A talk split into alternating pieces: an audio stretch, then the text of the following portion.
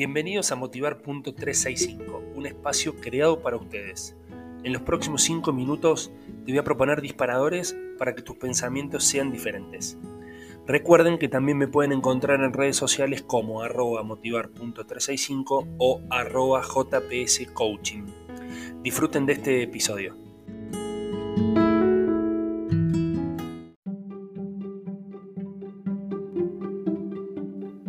Hola, hola, hola, ¿cómo les va? Bienvenidos a Motivar.365. Aquí estamos una vez más, eh, encontrándonos, eh, escuchándonos.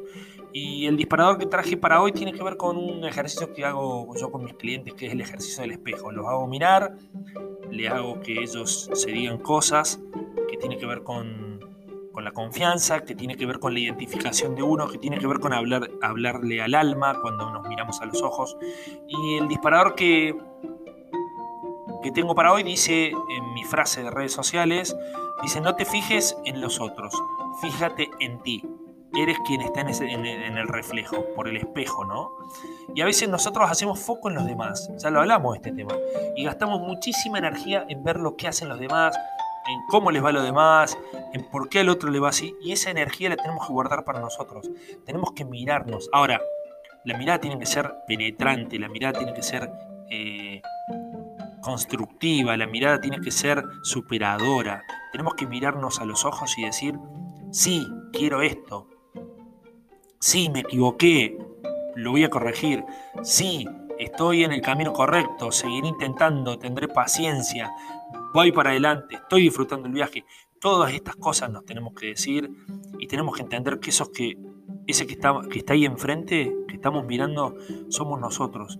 Dejemos de mirar para afuera, empecemos a mirar para adentro. Los cambios vienen de adentro hacia afuera. Las acciones vienen de adentro hacia afuera.